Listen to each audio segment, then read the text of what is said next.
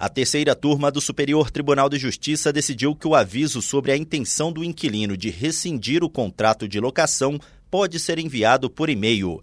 No entendimento do colegiado, o comunicado não exige formalidades, bastando que seja feito por escrito e que chegue ao locador ou a alguém que o receba. No caso analisado, foi ajuizada uma execução por suposta falta de pagamento de aluguéis. Em embargos à execução, a locatária disse ter encaminhado e-mail à advogada da locadora informando previamente o seu desejo de rescindir o contrato.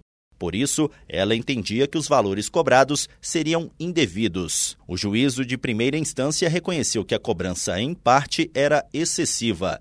O Tribunal Estadual manteve a decisão por entender que a locatária conseguiu comprovar sua tentativa de rescindir o contrato e devolver as chaves. No STJ, a locadora alegou que o simples envio de e-mail à advogada não supriria a exigência legal de prévio aviso por escrito. Para ela, a locatária estaria obrigada a pagar os aluguéis até a efetiva entrega das chaves. O colegiado da terceira turma negou o provimento ao recurso especial. A relatora, ministra Nancy Andrighi, destacou que a legislação não especifica o meio pelo qual o aviso deve ocorrer.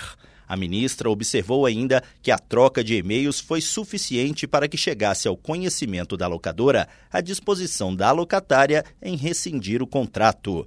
Do Superior Tribunal de Justiça, Tiago Gomide.